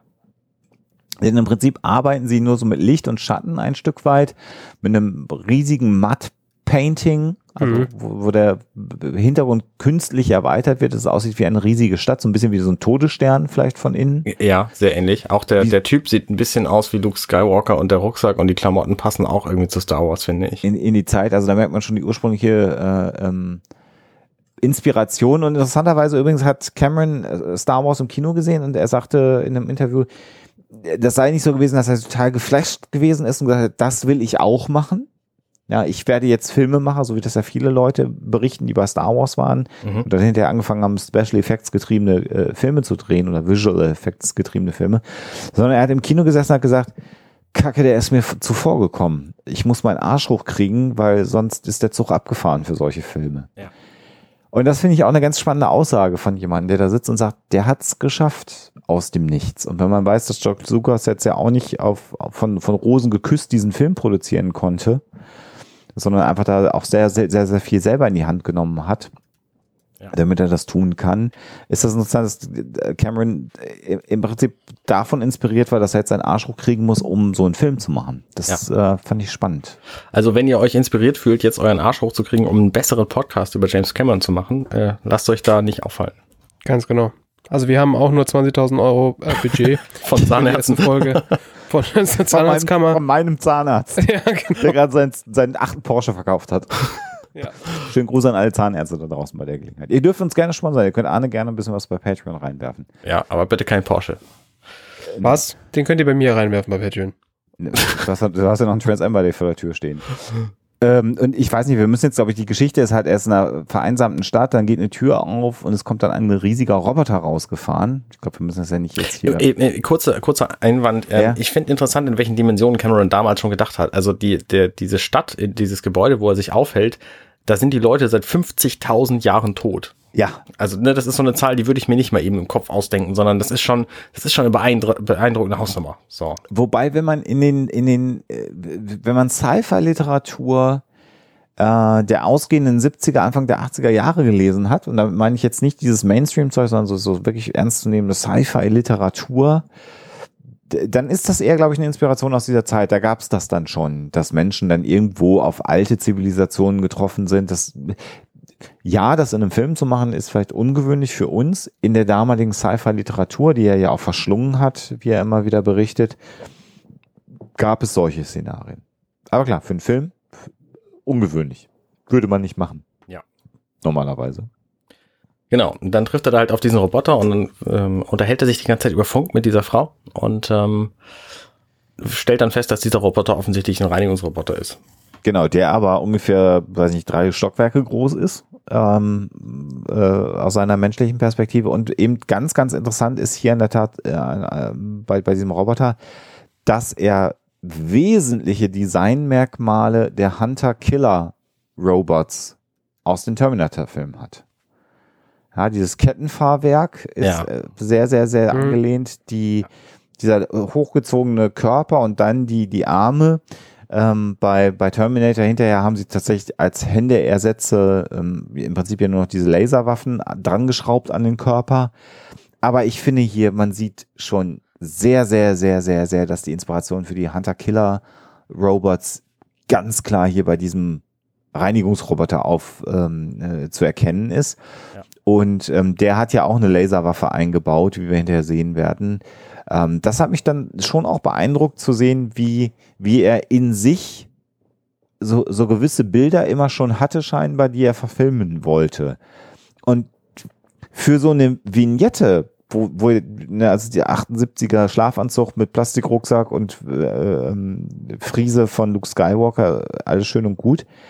Aber so schlecht gemacht sind eben die Special Effects nicht. Ne? Ja. Also all das, was, was so eher so mau ist, da sind die Special Effects schon extrem gut. Das ist alles natürlich Stop Animation in, in weiten Teilen, aber das ist gut gemacht. Genau, es funktioniert sehr gut eigentlich. Und die, die Größenverhältnisse hat er sehr, sehr gut hingekriegt. Denn der Roboter war ja nicht wirklich so groß. Das ist ja Trickfotografie. Das fällt bei der schlechten Bildqualität. Also diesen Film gibt's im Netz mit 240p quasi. Genau. Ähm, gibt, fällt es auch einfach überhaupt nicht auf. Also das sieht alles aus wie Pixelbrei und da erkennst du diesen Roboter zwar und im ersten Moment wirkt er auch nicht so groß und dann steht aber dieser Mensch davor und dann siehst du halt, dass dieser Roboter locker fünf, sechs Meter hoch ist. Genau. Und das sieht dann tatsächlich auch so aus und das funktioniert sehr gut. Also da bin ich auch überrascht. Und, und äh, das Interessante bei Cameron übrigens ist, dass er ja nicht auf einer Filmhochschule irgendwo war, sondern der ist dann in Bibliotheken gegangen, hat, hat sich Bücher genommen und hat sich dann durchgelesen, wie man solche Trickfotografien gemacht hat bei anderen Filmen. Ja. Und dann hat er das gewusst und dann hat er das auch so gemacht. Also er ist zum Teil äh, an, an Filmhochschulen dann in die Bibliothek gegangen, er, ist, konnte nicht an den Vorlesungen teilnehmen, hat er sich dann aber da äh, Bücher ausgeliehen, hat sich die angeschaut und das ist schon echt abgefahren, ähm, äh, dass das so geklappt hat. Ähm, ja. Der Hammer. Hm. Ja, so ein bisschen so, wie ich mir alles beigebracht habe. Nur, dass hm. ich keine total guten Filme mache jetzt. Ach so, schade eigentlich. Ich hatte jetzt eigentlich schon, da ja. jetzt irgendwie mitge mitgerechnet. Ne, also das, das finde ich auch so verrückt. Und äh, dann auch, äh, er hat ja dieses Geld von den Zahnärzten auch wegen seiner Grafiken und seiner Ideen und den Geschichten, die er erzählt hat, ähm, bekommen. Und so hat er ja im Prinzip immer seine Filme am Ende verkauft. Dass er ein Artwork selber gezeichnet hat und gesagt hat, so wird das sein, was ich, was ich mache. Und mhm. er hat in der Regel immer delivered in dem ihm gesetzten Rahmen, den er hatte. Bei 20.000 Dollar konnte er halt nicht so viel liefern. Ja. Ähm, aber ja. G genau, und was, äh, so, dann stellen wir jetzt raus, der Roboter hält diesen kleinen Menschen auch für Müll und fängt dann an, mit dem Laser auf ihn zu schießen. Was natürlich auch ein be be bekanntes Thema aus Cameron-Filmen ist. Ne? Große genau. Roboter, die einfach auf kleine Menschen irgendwie aus sind als, als Gegner. Ähm, genau. Habe ich schon mal gehört. Technologie als, als Echt? ja, Technologie als Feind des Menschen, ne? Hm, ja, genau. Ja, ein bisschen. Ähm, und hier bei, bei Xenogenesis jetzt an der Stelle weißt du halt nicht, ähm, wo die Maschine herkommt. Bei Terminator ist es dann ja als Mensch gemacht am Ende natürlich. Ja. Äh, oh, Spoiler. Ähm, bei Xenogenesis weißt du es nicht, aber die Geschichte ist schon sehr ähnlich und es ist das, das Spannungsverhältnis Mensch, Maschine, Mensch, Technologie begleitet uns ja bei Cameron in, in seinem Schaffenswerk. Mhm, ja kontinuierlich eigentlich und ist also auch hier bei Xenogenesis schon angelehnt. Ähm, was mich dann ja jetzt am allermeisten überrascht, ist, dass dann so, so eine merkwürdige Sequenz kommt. Also der Roboter will ihn dann über so eine Kante schubsen. Und dann sehen wir eben die Frau, mit der unser Schauspieler am Anfang gefunkt hat, die merkwürdige Bewegungen macht und ja. irgendwie scheint so eine Metallplatte in dieser das Stadt sich zu verbinden. ewig nicht geschnallt, was da passiert. Aber es sollte wahrscheinlich so sein. Ja, genau, das sollte irritierend sein. Und was wir da aber sehen, ist, dass die Frau in einem großen Roboter sitzt mit vier Beinen, der sich so spinnenartig im Prinzip bewegt, mhm. aber nur vier Beine hat. Und das ist natürlich äh, die, die krasse Inspiration oder Andeutung des Verladeroboters aus Alien. Äh, Aliens, muss ich ja sagen, also Teil zwei. Ähm, und ich finde auch interessant, dass sich das Sounddesign fast gar nicht zum Film Aliens verändert hat. Ja. Also der Laser klingt oder die Laser mhm. in dieser Vignette klingt total scheiße, aber diese, diese, diese Motorengeräusche von diesem Roboter, in dem die Frau dann sitzt, das klingt sehr nach Aliens. Natürlich klingt Aliens tausendmal besser und ist aufgeräumter der Sound so, aber so diese ganze Grundidee, ähm, dass eine Frau in einem Roboter sitzt, den sie steuert und damit den Bösewicht der Geschichte bekämpft, mhm. das, das ist schon auch ziemlich krass, finde ich. Habe ich auch schon mal irgendwo gehört, ja. Also ich weiß nicht, wie es euch gegangen ist, aber wenn man das unter diesem Aspekt guckt und dann weiß, was Cameron hinterher für Filme gedreht hat, das ist schon ziemlich flashig, finde ich. Ja. Egal also. wie blöd die Qualität jetzt von, von diesem ja. Genesis am Ende ist, ne? Ja. Was mich an dem Film am meisten gestört hat, ist, dass dieser Typ, der wird dann einfach über so eine Kante rübergeschmissen und hängt dann irgendwie 18 Jahre an dieser Kante dran, ohne dass es ihn irgendwie stört. Ja. Ähm, was aber gar nicht so verwunderlich ist, weil der irgendwie so einen Cyborg-Arm hat. Und mit dem geht es wahrscheinlich sehr leicht. Weil das ja, sieht man am Anfang auf der, Mensch, genau. sieht man am Anfang auf der, auf der Zeichnung, dass der halt so einen Cyborg-Arm hat. Und ähm, im Film fällt es dann nicht mehr so auf. Ähm, aber wahrscheinlich ist es für ihn einfach kein Problem, da zu hängen. Ja, wenn man irgendwie Ahnung vom Filme machen hat, muss man sagen, im Grunde genommen halt mit null Budget, also selbst 20.000 Dollar sind ja eigentlich für Hollywood-Verhältnisse null Budget, so, ein, so, ein, so, ein, so eine Tech-Demo zu machen, ist schon auch beeindruckend. Naja, ich meine, inzwischen, diese, diese Werte, ne, die sind ja inzwischen ähm, völlig andere. Heutzutage musst du ja kein Geld mehr ausgeben, um zum Beispiel eine Kamera zu kriegen. Das war damals auch noch völlig Mhm. anders. Ja, das stimmt. Ja, genau. Also ja. ne, so, sowas muss man da natürlich mit bedenken. Die Technik war einfach lange nicht so weit, wie sie jetzt ist. Und deswegen ist das schon ein echt, ja, es ist schon eine beachtliche Leistung, finde ich. Und man sieht sehr, sehr viel dessen, was er später dann nochmal in, in viel, viel besser natürlich umgesetzt hat, hier angedeutet. Äh, Und Xenogenesis, äh, da existierte ja im Wesentlichen ein komplettes Drehbuch zu, ähm, mit einer Geschichte dann ja auch um, um außerirdische Planeten und m, blaue ähm, außerirdische ähm, und dieses Drehbuch hat ihn ja am Ende davor geschützt, verklagt zu werden wegen Urheberrechtsbruchs, Mhm. weil ja jemand Mhm. behauptet hat, du hast die Idee von Avatar komplett bei mir geklaut und ist dann vor Gericht gezogen. Und irgendwann hat äh, Cameron hat dieses Treatment aus dem Jahr 1978 aus der Schublade gezogen, hat gesagt, nee, nee, da, der, im Prinzip die Idee steht hier schon äh, im Jahr 78 und das Gericht ist dann genau diese Argumentation befolgt und hat gesagt, nee, offensichtlich hatte er die Idee ein bisschen früher als du, liebe Klägerin. Ähm, und das sind so Dinge, die wir immer wieder auch erleben werden. Cameron hat viele seiner Ideen recycelt, umgemodelt, ähm, wieder auf, auf, auf Halde gelegt, bis, bis auch er technologisch oder Hollywood technologisch in der Lage war, das umzusetzen, was in seinem Kopf oder vor seinem geistigen Auge schon längst Idee war. Ähm, und das finde ich bei ihm auch einfach unglaublich faszinierend. Da sieht man auch eine sehr stringente Kette von Dingen und Entwicklungen und auch Partnern, mit denen er zusammengearbeitet hat über die Zeit, ähm, die es sich auch lohnt zu betrachten, wenn wir dann hinterher in seine, in seine Filme genau reinschauen. Ähm, und insofern ist Xenogenesis, die zwölf Minuten sollte man sich mal geben. Die Lasersounds sind ganz, ganz, ganz fies und, und die, das Geräusch, der Geräuscheffekt, wenn die Credits aufploppen, ähm, ist eigentlich unerträglich. Telefon klingeln. Ja, aber man sollte sich das einfach mal angucken. Es sind Ich halt auch nur zwölf Minuten so. Ja, ich würde mir tatsächlich einen vernünftigen Scan von diesem, diesem Ja. Film wünschen. Äh, weil natürlich dieser, dieser äh, schlechte Videorekorder mit eingebrannter Laufzeitanzeige, das einfach furchtbar ist.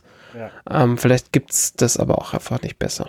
Ich würde mir ja wünschen, dass Cameron mal hingeht und dieses Ding einfach mit seiner damaligen Vision jetzt nochmal neu macht. Meinst du, er hat das Geld dafür? Weiß ich nicht. Müsste er vielleicht einen seiner acht Porsches verkaufen. Möglich. Also.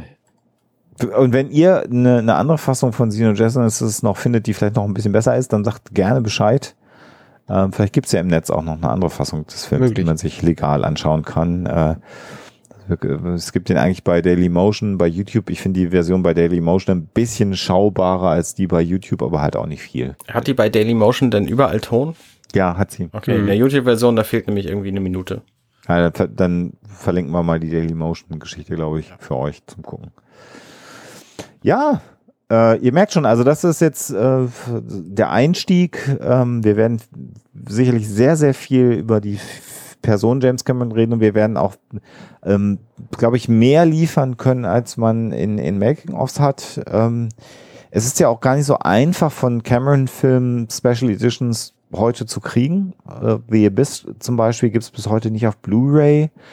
Und auch die Special Editions, äh, zumindest die mit, mit mehr Extras dabei, kriegt man auch schwer. Ich habe mir jetzt eine Fassung aus, aus Großbritannien importiert, gebraucht, damit ich da auch an die, an die, die Extras rankomme, die existieren, ähm, weil ich den auch dann besitzen wollte. Mhm. Ähm, insofern glaube ich, äh, ist das für euch ganz interessant, weil wir versuchen werden, ganz viel zusammenzutragen, aus vielen äh, ähm, Seiten das zu beleuchten. Mitunter so ein bisschen naiv an die Dinge rangehen, wenn Arne den Film noch nicht gesehen hat. Und umgedreht mit der Attitüde von, finde ich total kacke, ähm, das zu beleuchten, so wie Basti bei Titanic. Ha! Oder einer gewissen Gleichgültigkeit wie bei True Lies. Ich glaube, das wird ganz spannend. Ja, glaube ich auch. Ja, ich habe übrigens äh, hier hier Disclaimer, ich plane durchaus The Abyss vor der Aufnahme nochmal zu gucken. Ja, das macht ja Sinn. Glaube ich. Ähm, wir planen grob einen Rhythmus von monatlicher Ausstrahlung unserer Sendung, Das ist die Idee. Ui, ui, ui, ui. weil das äh, zeitlich machbar erscheint. Wie lang die Sendungen dann Euch sind, zwar vielleicht. wie lang die Sendungen dann sind und ob wir Basti irgendwie rausgeschnitten kriegen, das müssen wir dann gucken. Genau. Das, das Schneiden tust du ja den Kram. ähm, aber ansonsten ist es, glaube ich, alles, ähm, alles im Rahmen. Ihr könnt euch also auf eine monatliche Sendung einstellen. Genau. Ich, ich habe zwar gesagt, ne, wir sollten nicht mit Piranha 2 aufhören, Aber, Aber- ich mach's mal. ich möchte ganz kurz die Zusammenfassung von Piranha 2 verlesen, äh, weil die ist einfach so unfassbar haarsträubend. Das ist, äh, es könnte einfach nicht schöner sein.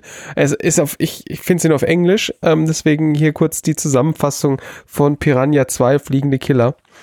Sie lautet nämlich A scuba diving instructor, her, bi her biochemist boyfriend, and her police chief ex-husband try to link a series of bizarre deaths to a mutant strain of piranha fish whose lair is a sunken freighter ship off a Caribbean island resort. Das ist einfach komplett an den Haaren herbeigezogen. Es ist wirklich so großartig.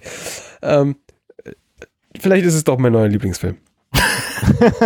Ja, also Piranha 2 handelt von fliegenden Piranha-Fischen. Das muss man vielleicht noch erwähnen. Also haben wir noch nie gesehen vorher und das ist auch gut so. Also Entschuldigung, dass ich hier an der Stelle nochmal kurz das, äh, die Zusammenfassung der, ähm, das, der unser, unserer Sendungsplanung torpedieren musste. Das konnte ich einfach, weil wir werden nie wieder die Möglichkeit haben, über diesen Film zu sprechen, weil er es nicht verdient hat. Das haben wir aber vorhin ja schon gesagt. Ja. ja. Ja, ne? Ich So bin sehr, sehr gespannt. Ja, schreibt, schreibt doch drunter unter die Nullnummer, ob ihr Bock auf das äh, Format habt. Ähm, würde mich interessieren, äh, was ihr euch wünscht, über was wir reden sollen bei James Cameron. Das äh, wird sich ja ergeben, dass wir sehr viel Hm. Zeit haben werden. Und wenn ich mir vorstelle, dass wir den äh, Kinofilm Serenity, der eine normale Kinofilm-Laufzeit hatte, in acht Stunden besprochen haben, könnt ihr euch ungefähr vorstellen, was wir machen, wenn wir dann hinterher auch die längeren Cameron-Werke ausführlich besprechen. Ich glaube, das werden ähm, sehr äh, detaillierte und sehr ausgiebige Filmbesprechungen. Also ich habe da Mhm. zumindest Bock drauf, das so zu machen. Ja, ich auch. Ja, ich lasse mich da von euch ein bisschen, ich muss, ich werde mich damit etwas durchtragen lassen müssen. Äh, mehr als bei den letzten beiden Projekten, aber selbst da, da freue ich mich sehr, sehr drauf, weil, also allein, allein jetzt schon wieder in diesem, in dieser, in dieser Nullnummer, habe ich schon wieder so viel Neues gelernt. Was mir vorher nicht, was mir vorher nicht klar war. Und damit meine ich jetzt nicht die Inhaltsangabe von Piranha 2, sondern ernsthaft spannende Dinge. Und ich glaube, das wird gut. Und ich habe da eh, also ja, mit, ich, ich werde mit euch hier äh, seitenweise Telefonbuch machen. Also von daher, äh, das wird Kann gut. ja noch kommen. Ja, definitiv. Da ist äh, die, die Pre-Production läuft schon. Du hast schon ein Telefonbuch zu Hause. ja, ja, ja, ist immer noch gut, dass die noch verteilt werden ab und zu. Sehr, sehr gut. Sehr, sehr gut. Ja, ich glaube, dann äh, be- belassen wir es dabei. Man könnte jetzt natürlich, das ist ja das Schöne auch bei den Cameron-Filmen, man könnte jetzt das Ganze äh, beenden mit I'll be back. Ja, ja, brother, brother. Ich. Ja. da fällt einem natürlich auch nichts mehr. Äh, es, es sei uns noch, euch nochmal äh, ans Herz gelegt, wenn ihr äh, dies hier hört und von uns sonst noch nichts gehört habt. Wir haben so zwei andere Podcasts gemacht, den Firefly Cast und Minutenweise Matrix. Die sind ähnliches, äh, die haben ein ähnliches äh, Kaliber wie dieses Ding, was unser, unser Niveau angeht. Ähm, Definitiv. Minutenweise Matrix ist da noch ein bisschen, äh, ein bisschen erheblich besser in manchen Folgen, weil wir da sehr gute Gäste hatten. Ähm, Firefly Cast müsst ihr nur mit uns äh, ertragen. Und wenn ihr ähm, das hier wirklich cool findet, dann abonniert uns doch am besten bei iTunes und schreibt uns da eine Bewertung, weil das uns dann äh, hilft oder so. In genau. Apple Podcast heißt es übrigens inzwischen. Weil Apple hat nämlich dieses, ach ja, stimmt, iTunes gibt's ja gar nicht mehr. Oh, pff. Ich höre jetzt auf mit dem Quatsch hier, also wenn ich das nicht, nee. Ja, Genau. definitiv. Und gibt Arne Geld, bitte, Ja. für das Nee, er ich- den ganzen ich- Kram ich- schon wieder organisiert hier. Ich schmeiß das jetzt alles in hier. Das, das, das kann ja nicht wahr sein. Ich gehe jetzt einfach raus und ist gut. Feierabend. Tschüss, bis zum nächsten Mal.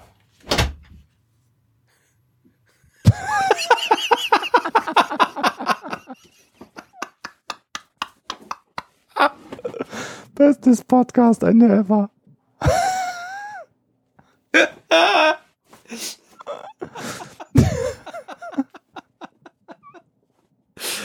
Ja, ne?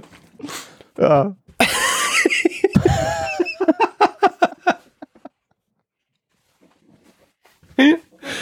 Hervorragend. So. Unsere kleine Diva. Das ist ja der Hammer. Jetzt zieht's auch lange durch. Beeindruckend. Der kommt auch nicht mehr wieder. Ich glaube, wir sollen jetzt einfach, einfach aufhören. Ach, Die Leute glauben ja immer, ich wäre die Diva in diesen Projekten. ja. Ach ja. Aber es ist, es ist der, ähm, der Arne. Ganz offensichtlich.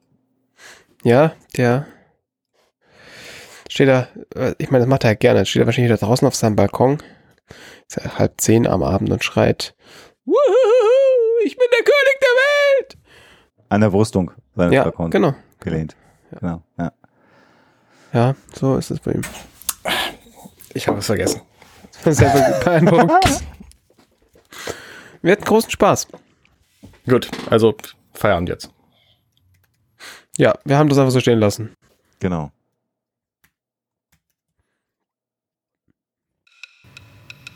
Hey, ich bin Arne und das war Werkgetreu James Cameron. Wenn euch dieser Podcast gefällt, dann unterstützt mich doch ein wenig. Ich schneide, produziere und hoste diesen und weitere Podcasts wie auch andere Projekte im Netz. Informationen, wie ihr mich unterstützen könnt, findet ihr auf companion.net.